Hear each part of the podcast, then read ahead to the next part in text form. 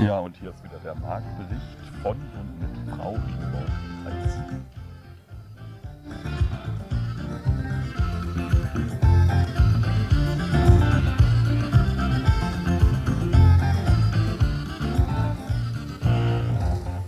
Gretel im Busch oder Gretel in der Hecke, wie man im Badischen sagt, Frau Zeit, Sie müssen einfach noch mal ein anderes Mikrofon nehmen. Dieses Mikrofon ist offensichtlich kaputt.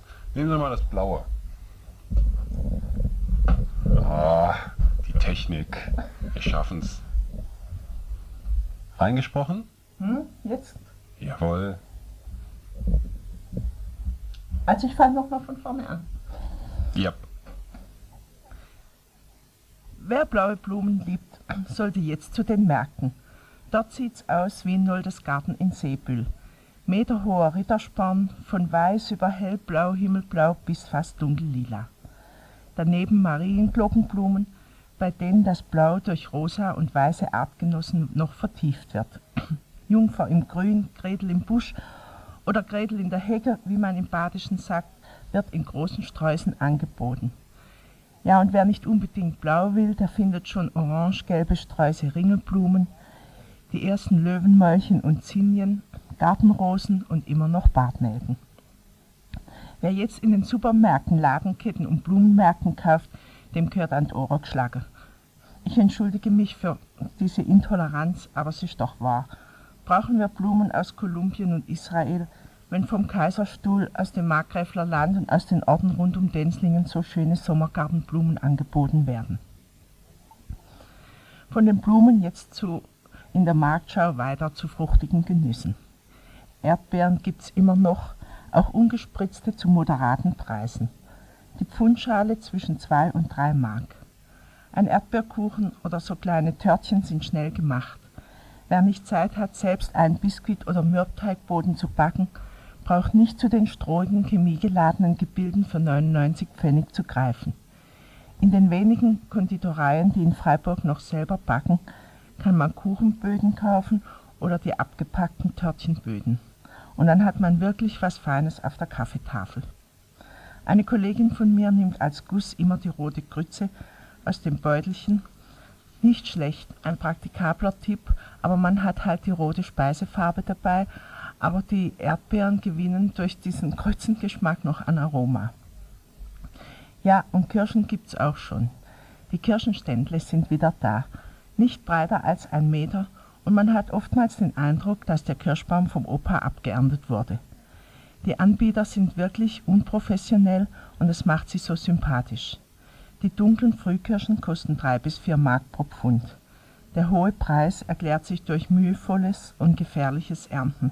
Also die Kirschbäume gelten als gefährlich, wenn man Leitern dran stellt, die Äste brechen wohl oft. Ich weiß, es gibt jetzt am Kaiserstuhl die Plantagen mit Buschbäumen, aber wenn ich am Baum vor unserem Küchenfenster in der Viere hochschaue, dann wird's mir grad schwindlig. Ein echter Hochstamm, der bestimmt 60 Jahre alt ist. Ja, und nächste Woche ist Johannistag am Montag.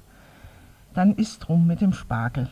34.000 Zentner wurden diese Saison in Baden-Württemberg geerntet.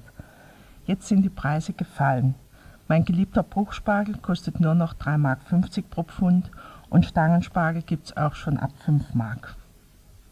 Aber wer was anderes kochen will, sollte zu Zuckererbsen, die auch Zuckerschoten heißen, greifen, zu Mangold, Kohlrabi, Brokkoli oder Blumenkohl. Ha, obwohl es jetzt so früh am Morgen ist, hätte ich am liebsten schon anfangen zu kochen.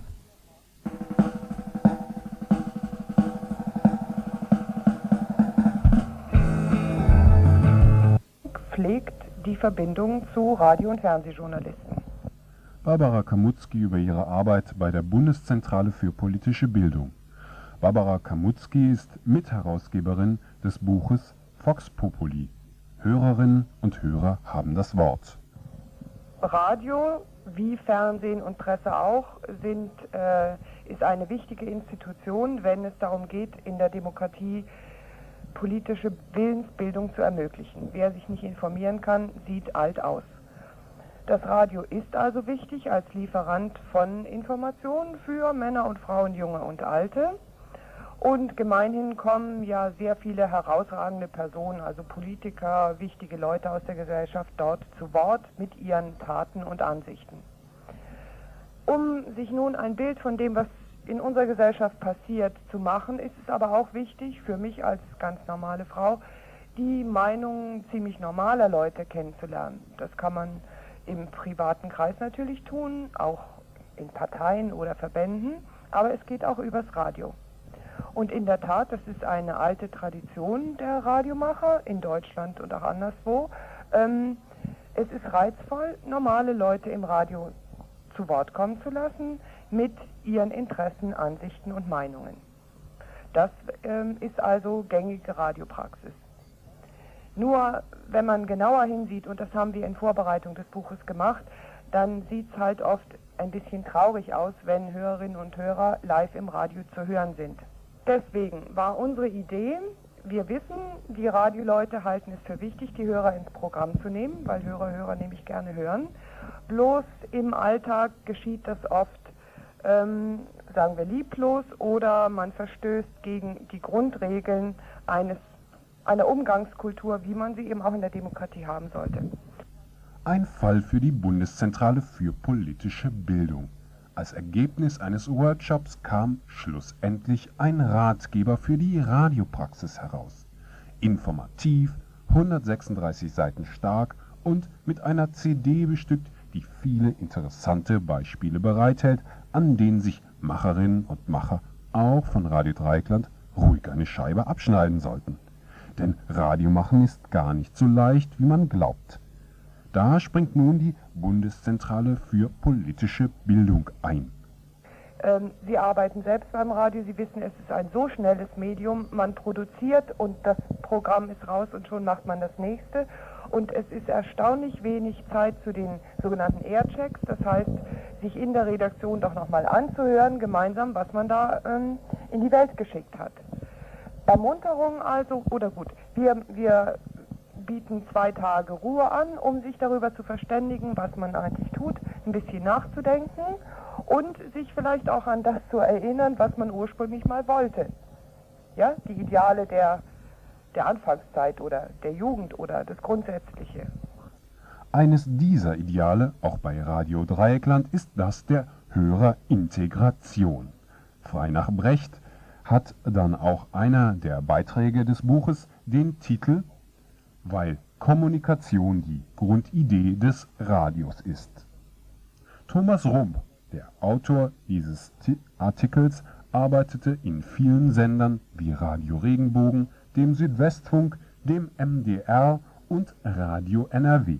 Er stellte einige Hörbeispiele zusammen, die im Folgenden teilweise einfließen. Thomas Rump über die Form der Hörerintegration ja, also die klassischen sind wahrscheinlich eben die Talkrunden. Dann gibt es die Hörerspiele, die man eigentlich wieder aufteilt in so reine Quizspiele, in Glücksspiele, in Assoziationsspiele. Das ist wohl die komplexeste Form. Also das heißt, wo Hörer nicht einfach nur Fragen beantworten, sondern wo der Reiz häufig schon in der Fragestellung liegt und natürlich auch dann eine reine Zufallsspiele nach dem Motto, so der siebte Anrufer gewinnt jetzt Kinokarten oder Konzertkarten oder sowas. Also bei diesem Beispiel handelt es sich ja um einen ja auch schon äh, sprachgestörten Menschen, der wie aus dem Gespräch erkennt. Äh, irgendwer spielt irgendwas. Herr Moormann, haben Sie eine Idee, wer das sein könnte? Äh, dann ist das äh,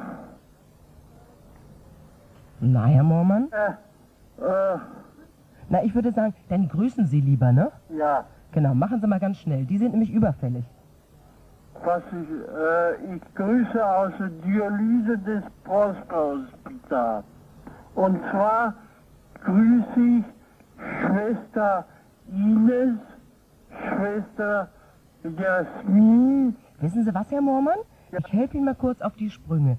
Grüßen Sie doch einfach die gesamten Schwestern in der Dialyseabteilung. Also bei diesem Beispiel handelt es sich ja um einen ja auch schon äh, sprachgestörten Menschen, der, wie aus dem Gespräch erkenntlich wird, in der Dialyse sich befindet, ähm, der eigentlich aufgrund der Erwartungshaltung auch keinen zusammenhängenden Satz rüberkriegt, was natürlich für die Moderatorin in dem Fall eine sehr unglückliche Situation ist, weil sie auch nicht weiß, wie sie darauf reagiert, weil sie mit dieser Sache auch gar nicht gerechnet hat. Und so kommt es eigentlich zu einer absurden Situation, zu einer sehr bevormundenden und bemutternden Situation, die für den Hörer wie für Moderatorin gleichermaßen peinlich ist im Endeffekt. Ja. Schlechte Vorbereitung auf diese Möglichkeit. Das A und O des Radiomachens, so Thomas Rump, ist also die Vorbereitung und das Abschätzen, was alles über den Äther gehen könnte. Gut gewappnet hat der Moderator auch in solch brenzligen Situationen das letzte Wort. Wir werden jetzt euch aufrufen, unter einer Telefonnummer hier live anzurufen. Wir werden eine neue Aktion starten. Und zwar ähm, nennen wir die Aktion, sagen Sie uns Ihr Autokennzeichen und wenn Sie noch kein Auto haben, das Ihrer Eltern. Das heißt, jetzt anrufen hier 505 2255 und das Autokennzeichen durchsagen oder, falls ihr noch kein Auto habt, das eurer Eltern. Verzeihung. genau, also wenn ihr äh, in Wien wohnt, ruft ihr 505 2255, wenn ihr von Land anruft, also aus im Talk äh, in der Nacht lief, glaube ich, äh, vorgeführt wurde, ist natürlich eine glatte Hörerverarschung. Es geht darum, dass Hörer Nummernschilder nennen müssen und ähm, hat eigentlich keinen Sinn, sondern ist eigentlich so eine Art ähm, exemplarisches Vorführen des Hörers, aber eigentlich mit Ankündigung. Das heißt, die Situation ist so dumm schon von der Konzeption her, dass sie eigentlich jeder Hörer durchschaut in ihrer Einfachheit und von daher kommt es auch nicht zu einer äh, Situation, wo sich ein Hörer jetzt äh, vor den Kopf gestoßen fühlt oder bruskiert fühlt, fühlt ähm, weil es von vornherein klar ist, dass es hier eigentlich vom Prinzip her schon um eine Verarschung geht. Es gibt Moderatoren, die beherrschen das perfekt, äh, Hörer, sagen wir mal, ja, zu verscheißern, ohne sie zu verärgern. Ähm, andere wählen da unter Umständen einen falschen Ton, meinen zwar, dass sie noch immer irgendwie kulant sind in irgendeiner Form oder, ähm, sagen wir mal, ähm, die Leute nicht angreifen, aber sie im Endeffekt nur verärgern, weil die Hörer das von diesen Moderatoren gar nicht gewohnt sind. Das heißt, hier ist es sicherlich auch eine Profilfrage. Also das kann nicht jeder Moderator machen. Die Hörerinnen und Hörer erwarten etwas von ihrem Moderator. Genau hier setzt Thomas Rump ein, wenn er von dem Moderator nicht nur absolute Professionalität einfordert, sondern eben auch Fingerspitzengefühl für das, was den Hörerinnen und Hörern zugemutet werden kann. So kann das Ideal der Hörerintegration erreicht werden. Also ich glaube schon, dass es eine, also wobei schon der Ausdruck ideal ist, eine ideale Hörerintegration gibt, äh, die hört man nicht unbedingt exemplarisch on air, sondern der geht eine Einstellung voraus. Und diese Einstellung muss einfach lauten, bedingungsloser Wille zur Kommunikation. Und nicht einfach nur, ja mein Gott, wir müssen eben kommunizieren, um unser Sendeziel zu erreichen, nämlich Hörer zu binden in irgendeiner Form. Also ein Hörer merkt sehr schnell, ob ein Moderator etwas tut, weil er das will oder weil er es muss oder weil er einfach nur glaubt, dass er es tun muss, um irgendetwas zu erreichen. Also ich denke, hier spielt die Grundeinstellung der meisten Moderatoren eine ganz, ganz wichtige Rolle und die sieht eher so aus, dass man den Hörer ja bestenfalls duldet, aber in vielen Fällen eigentlich überhaupt nicht will, weil man Angst hat, weil er nicht berechenbar ist, weil er reagiert, ähm, wie man es vielleicht nicht plant oder einen selbst dann irgendwie dumm aussehen lässt. Und deshalb ist der Hörer natürlich immer die große Unbekannte und damit potenziell gefährlich. Der Wille zur Kommunikation, das Ernstnehmen des Hörers führen zu einer vernünftigen Einbindung desselben in das Senderprofil, bei Radio Dreikland das eines freien Radios, und damit zu einer geglückten Anbindung der Hörerinnen und Hörer an die Station. Verlässlichkeit darf also nicht nur im Bereich Information und Musik Priorität haben. Nein, Hörerinnen und Hörer müssen wissen, dieses Radio ist mein Kommunikationsapparat.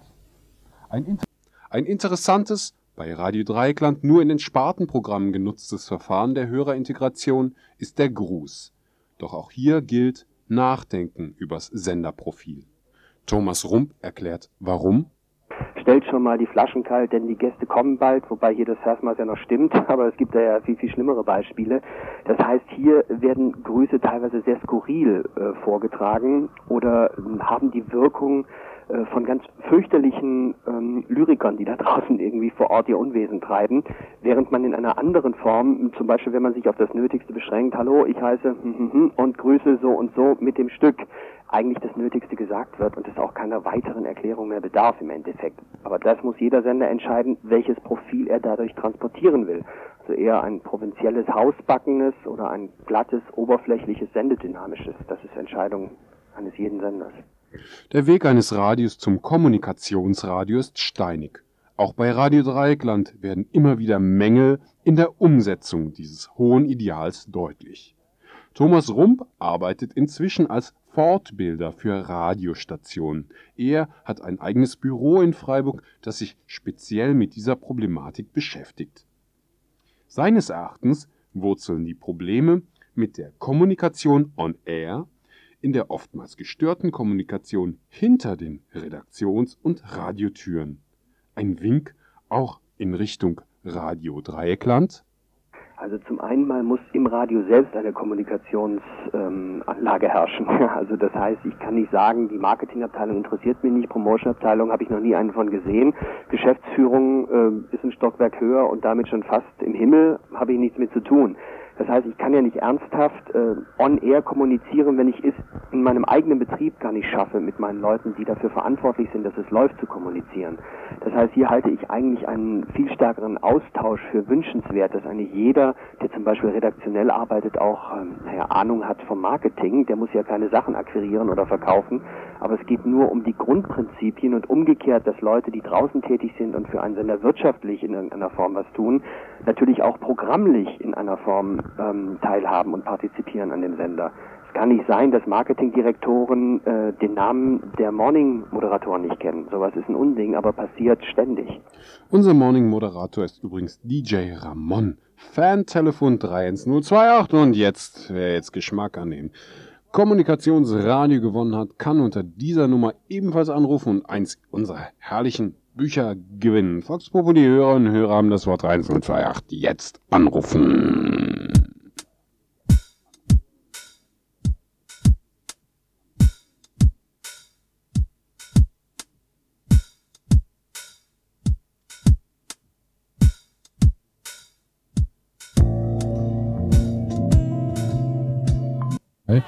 Der dann nicht raus kann aus diesem Keller, weil er nicht, weil er nicht weiß, was da oben auf der Erde wohl los ist, ähm, seine letzte große Reportage zu machen, die er quasi ja so als, als Aufzeichnung dann irgendwie äh, durchs All und durch die Zeit und wie auch immer schickt. Das ist so ein bisschen was ganz abgedreht ist, wie das funktioniert. Das wird dann auch erklärt, äh, seine letzte große Reportage zu machen. Und das ist eben eine schwule Geschichte. Denn nach 30 Jahren ist Homosexualität auf der Erde wieder erlaubt worden. Es war 30 Jahre völlig verboten.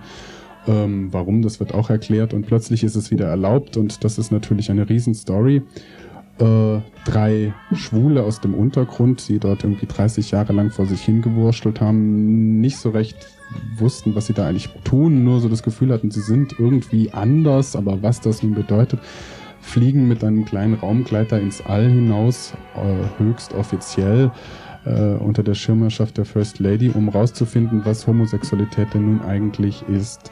Das können sie im All vielleicht rausfinden, denken sie sich, weil vor 30 Jahren nachdem das Verbot ausgesprochen wurde, alle Schwulen und Lesben und auch die alleinerziehenden Mütter ins All hinausgeflogen sind, um sich auf Raumbasen und bunten Planeten niederzulassen. Also ich habe das irgendwie so gesehen, dass äh, du da auch schon ein bisschen mit den verschiedenen schwulen Stereotypen spielst dann. Hm. Irgendwie, also wenn ich sehe Planet der Narzissen, den es da wohl gibt und den Planet der schwulen Väter, das sind ja schon irgendwie ja Stereotypen einfach. Schwule, die man so ja, Also auf jeden Fall. Also was, was halt so, da könnte man jetzt sagen, das ist der schwulenpolitische Background. So. Äh, die, die, den Homosexuellen an sich, den hat es wahrscheinlich nie so gegeben, aber früher wahrscheinlich eher als heute, als die Öffentlichkeit einfach nur eine andere war und sich nur bestimmte Schwule an die Öffentlichkeit getraut haben. Mittlerweile ist das alles ein bisschen lockerer, äh, zum Glück. Und äh, was da die Folgeerscheinung ist, das sind auch die 90er, sage ich immer so dazu, ist einfach, dass sich in der Minderheit oder in der Randgruppe dann das rausbildet, was in der ganzen Gesellschaft sich niederschlägt. Also dass es einfach immer mehr Nischen gibt und so ist auch die schwule Kultur mittlerweile eine absolute Nischenkultur. Es gibt eben alles von der schwulen Volleyballgruppe bis zum schwulen, was weiß ich was, äh, Kirchenchor.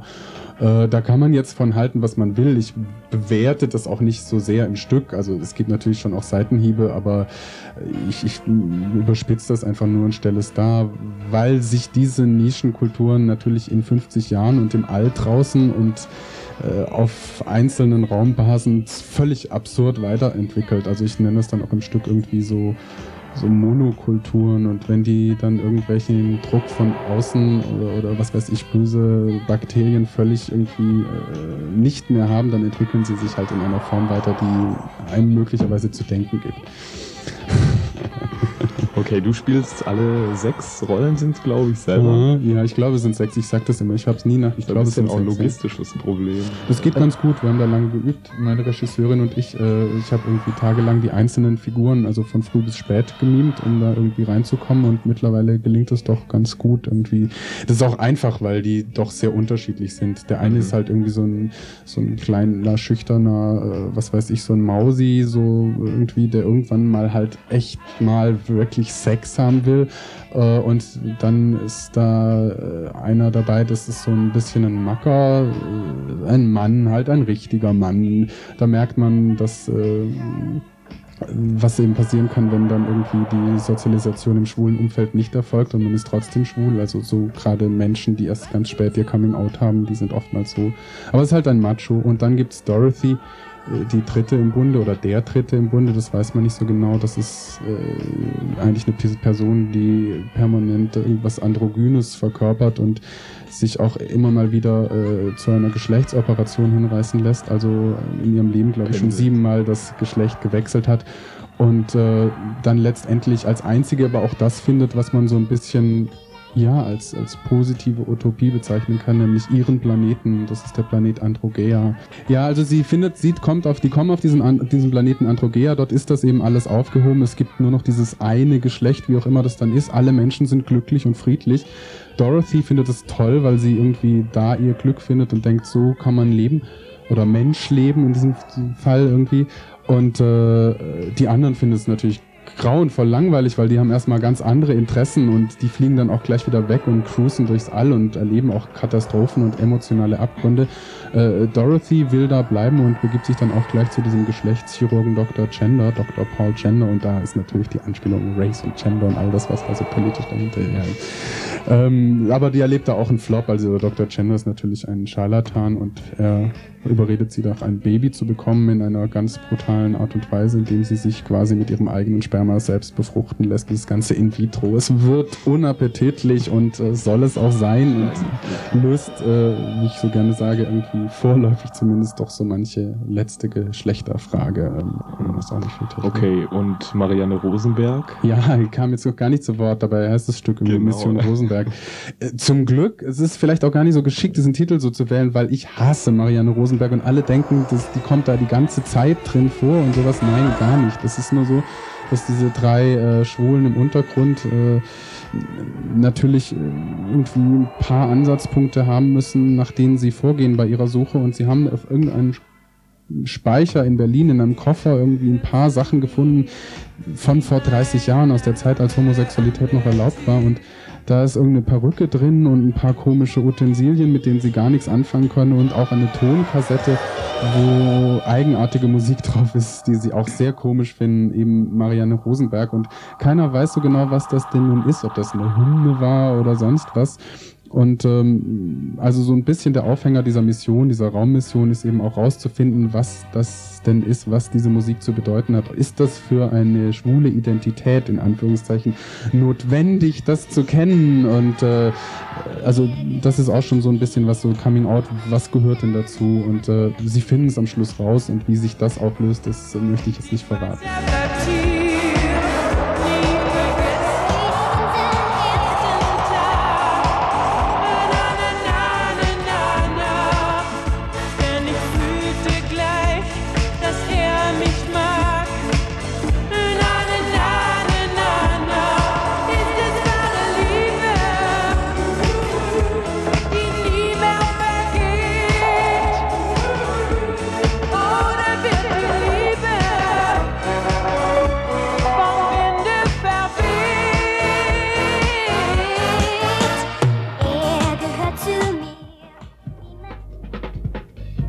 Mission Rosenberg von und mit Otto Senn. Heute Abend im Vorderhaus, 20.30 Uhr.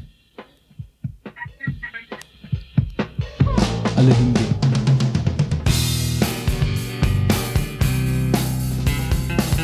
treffen sich in München, um kalten Herzens ihre Missetaten zu tun. Junge und selbstverständlich auch Junggebliebene strömten herbei, um ihrer oppositionellen Haltung Ausdruck zu geben und für ein bisschen mehr Miteinander zu demonstrieren. Und da geschah das Wunder von München. Der Geist der Solidarität sprang über auf die Beamtinnen und Beamte der Polizei. Sie alle rückten zusammen, fassten sich an den Händen, um so für die 500 Demonstrationsteilnehmerinnen und Teilnehmer ein behaglich warmes Nest zu schaffen. Doch ach, der moderne Mensch ist Nestflüchter. Und wenn der Schutzmann nicht gleich beiseite tritt, wird gleich geklagt. Engstirniges Verhalten, aber das kennen wir ja von den Deutschen insbesondere von den Linken.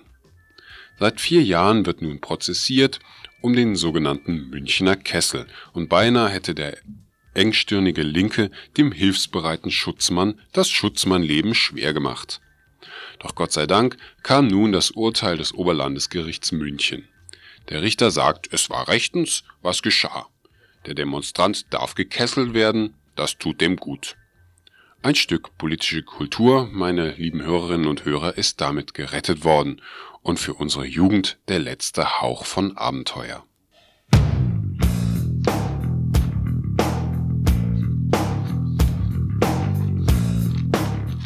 Frieden nur mit Bundeswehr. Zur von Regierungsseite geplanten Verlängerung des Bundeswehreinsatzes auf dem Balkan im Rahmen der IFOR-Mission befragt die Badische Zeitung heute Verheugen Günther, SPD-Vize und Außenpolitiker. Badische. Herr Verheugen, dürfen die Jungs noch ein bisschen bleiben? Verheugen, alles spricht dafür, dass der Friedensprozess über den Dezember hinaus militärisch begleitet werden muss. Also aufgepasst. Liebe Bundeswehr begleitet kränklichen Friedensprozess in eine bessere Zukunft. O du mein Samariter. Aber der Amerikaner, was ist mit dem Amerikaner, Günther? Verheugen. Ich würde das für fatal halten, wenn die Amerikaner nach dem 20. Dezember nicht mehr präsent wären. Die Erklärung folgt stillgestanden auf dem Fuß. Man muss ehrlicherweise zugeben, dass die Europäer nicht bewiesen haben, eine solche Operation alleine durchführen zu können. Will sagen, bisschen müssen wir schon noch üben, aber bald, bald, in naher Zukunft schaffen wir sowas ganz alleine. Verheugen einmal warm gequatscht, dort zielstrebig zum dicken Ende, zum ersten. Es gab ja Befürchtungen, dass die Truppen die Kämpfe eher noch anheizen würden. Diese Befürchtungen sind nicht eingetreten. Szenenapplaus, Jubelrufe. Zum zweiten. Krieg auf dem Balkan wäre auch für uns gefahrvoller und teurer als ein noch langwieriger Friedensprozess. Was die Gefahren angeht, so muss der Bundestag seine Rechte im Hinblick auf Bundeswehreinsätze bald gesetzlich fixieren. Vorhang, stehende Ovation. Vorhang. Womit mal wieder bewiesen wäre, so gut wie die CDU ist die deutsche Sozialdemokratie doch schon lange. Und Günther Verheugen mindestens so gut wie Kinkel und Rühe zusammen. Das Beste zum Schluss. Die Überschrift, ein Original Günther, die da lautet, ein neuer Krieg wäre das Schlimmste.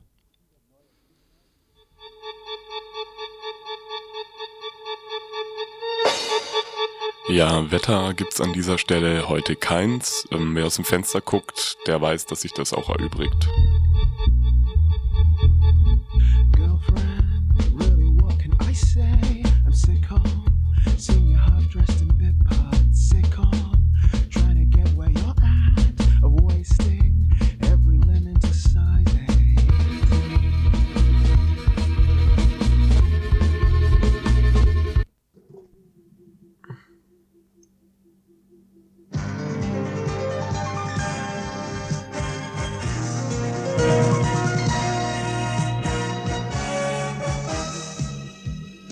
Schon was vom Frankfurter Küchengipfel gehört?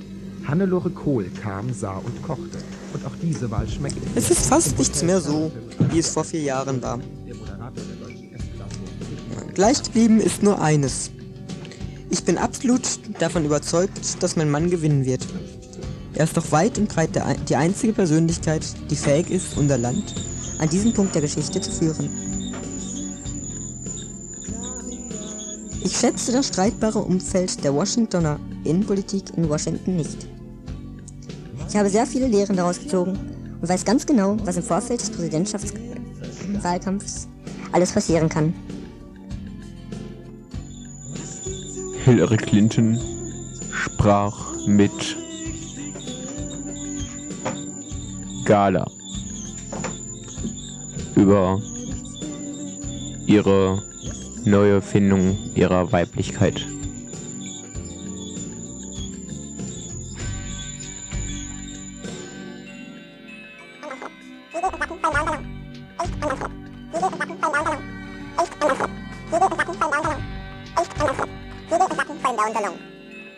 Echt Eingangshalle.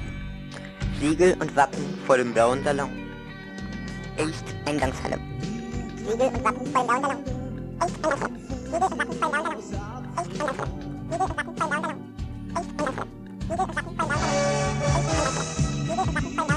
Schon was vom Frankfurter Küchengipfel gehört? Hannelore Kohl kam, sah und kochte. Und auch diese Wahl schmeckte ihr. Im Hotel Sheraton reichte Alfred Biolek, der Moderator der deutschen S-Klasse und Küchenmann des Jahres 95, seine Trophäe weiter an die Kanzlergattin und kürte sie für ihr Engagement für die Küchenkultur zur Küchenfrau des Jahres. Dass Menschen Energie darauf verschwenden, mich anzugreifen. Es gibt in Washington, weiß Gott, Wichtigeres zu tun. Ich glaube, dass alle Angriffe gegen mich in Wirklichkeit meinen dritten Ehemann gelten. Er ist der erste demokratische Präsident nach drei Amtsperioden und die Attacken unserer Gegner haben ja Methode. Mich hat nur überrascht, wie man auch die Familie in diese Angriffe einbezogen hat. Seine Freunde, seine Partner, ja sogar den Bundesstaat, aus dem wir kommen. Mir ist klar, dass kein Angriff mir persönlich gilt. Man will seine Präsidentschaft untergraben, weil eine andere Ansicht darüber hat, welchen Weg unser Land in Zukunft nehmen soll. National wie international nehmen soll. Welchen Weg unser Land in Zukunft nehmen soll. Welchen Weg unser Land in Zukunft nehmen soll. Welchen Weg unser Land in Zukunft nehmen soll. Welchen Weg unser Land in Zukunft nehmen soll. Welchen Weg unser Land in Zukunft nehmen soll. Welchen Weg unser Land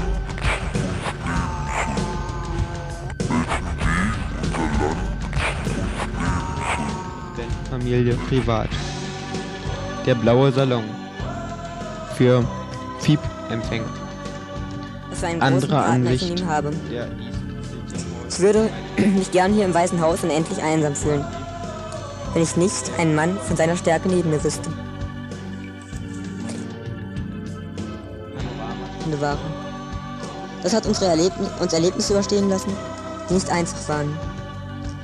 Den beinharten ersten Wahlkampf, den Tod meines Vaters, den Tod seiner Mutter, den Selbstmord unseres Freundes Vince Forster, die Angriffe der Opposition. Es hat unsere Ehe gestärkt und vertieft. Ich weiß es zu schätzen, was für einen großen Partner ich in ihm habe. Ich würde mich gern hier im Weißen Haus unendlich einsam fühlen, wenn ich nicht einen Mann von seiner Stärke neben mir wüsste. Einfache Dinge. Ich würde gerne einkaufen gehen, ohne einen großen Menschenauflauf zu verursachen. Ich würde gerne in einen Supermarkt gehen, Artikel aussuchen und an der Kasse Magazine studieren, wie ich es früher getan habe. Ich vermisse so. Einfache Dinge.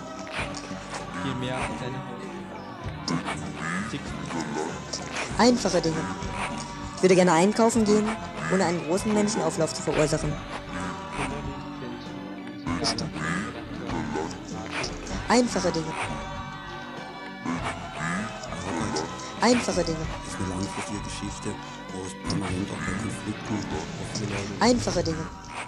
Ich würde gerne einkaufen gehen, ohne einen großen Menschenauflauf zu verursachen. Ich würde gerne in einen Supermarkt gehen, Artikel aussuchen und an der Kasse Magazine studieren.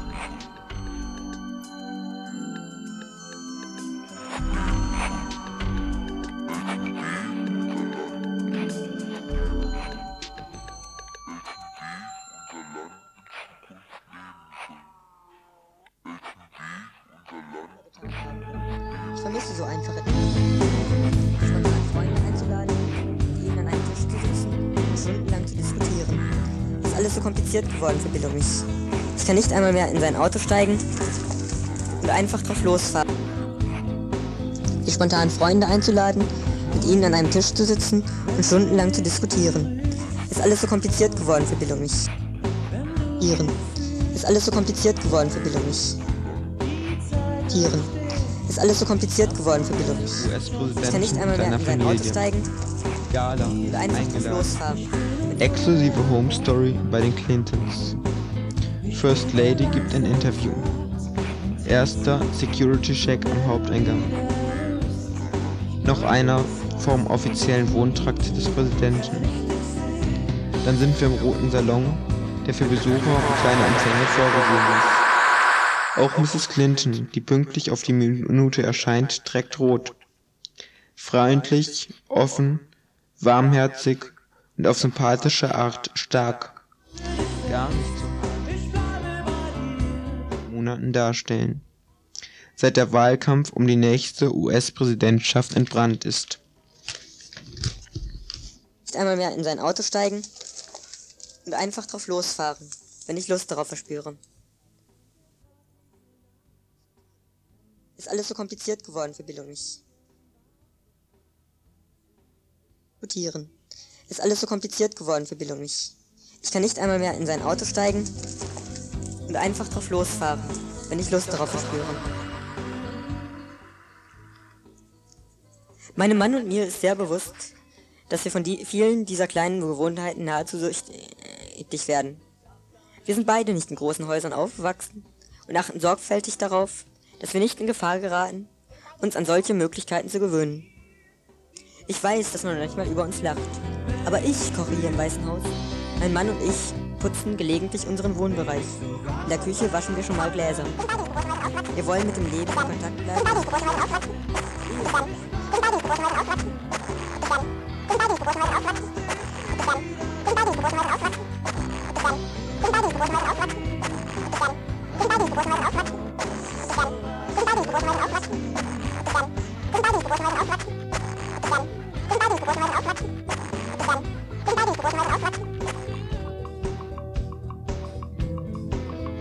Seit der Wahlkampf um die nächste US-Präsidentschaft entbrannt ist, steht Bill Clintons Frau im Blickpunkt und im Kreuzfeuer.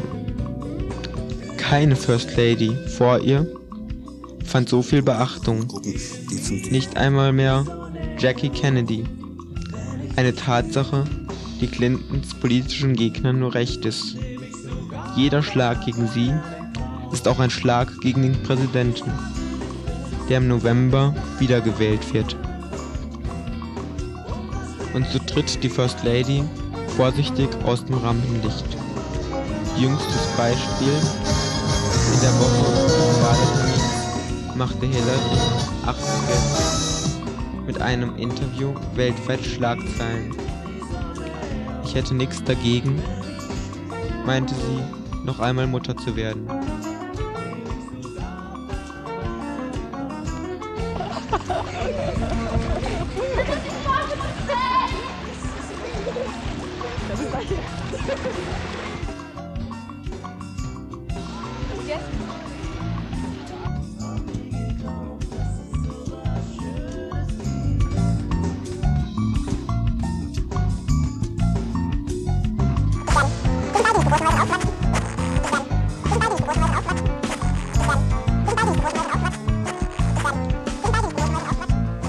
Ich weiß nur, dass es große Aufregung gegeben hat, als ich gleich zu Beginn der Amtszeit meines Mannes in der Küche des Weißen Hauses aufgetaucht. Das Personal war verwirrt und hat mich angefleht. Bitte, Mrs. Clinton, tun Sie das nicht. Aber unsere Tochter Celesta war damals krank. Und sie hatte mich gebeten, ihr ein Frühstück zu machen, wie sie es von daheim gewohnt war. Und das konnte beim besten Willen niemand anderer tun als ich. Eingangshalle. Siegel und Wappen vor dem blauen Salon. East Sitting Hall. Rühreier Privaträume im zweiten Stock. Hier tafelt die Präsidentenfamilie privat. Der blaue Salon. Der blaue Salon. Der blaue Salon. Der blaue Salon. Für FIB-Empfänger. Andere Ansicht der East Sitting Hall im zweiten Stock. Bibliothek mit Porträt von George Washington.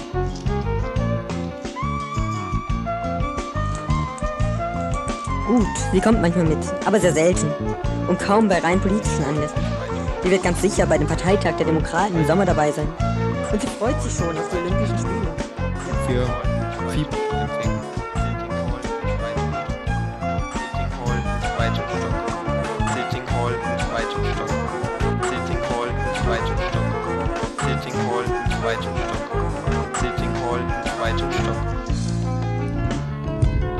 Eingangshalle.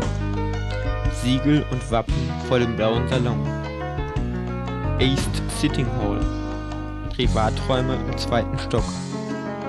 Hier tafelt die Präsidentenfamilie privat. Der blaue Salon. oder mit mir getanzt. Wenn man so viel öffentliche Beachtung genießt, wie wir, ist es besonders wichtig, einem Kind so viel Normalität zu geben wie nötig. Ab und an hat sie mit ihm oder mit mir getanzt. Wenn man so Ab und an hat sie mit ihm oder mit mir getanzt. Wenn man so viel öffentliche Beachtung genießt, The Oval Room. Für wichtige Staatsgäste. ab und an hat sie mit ihm oder mit mir getanzt.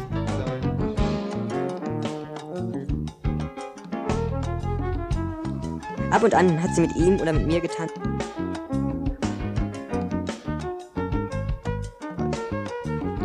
Der blaue Salon. Für Fieberempfänger. Andere Ansicht. Der East Sitting Hall im zweiten Stock. herzugeben wie nötig.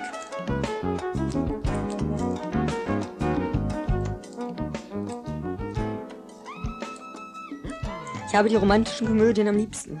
Manchmal weine ich bei einem Film. Sitting Hall im zweiten Stock. Sitting ein Hall im zweiten 50 Stock. Sitting Hall im zweiten Stock.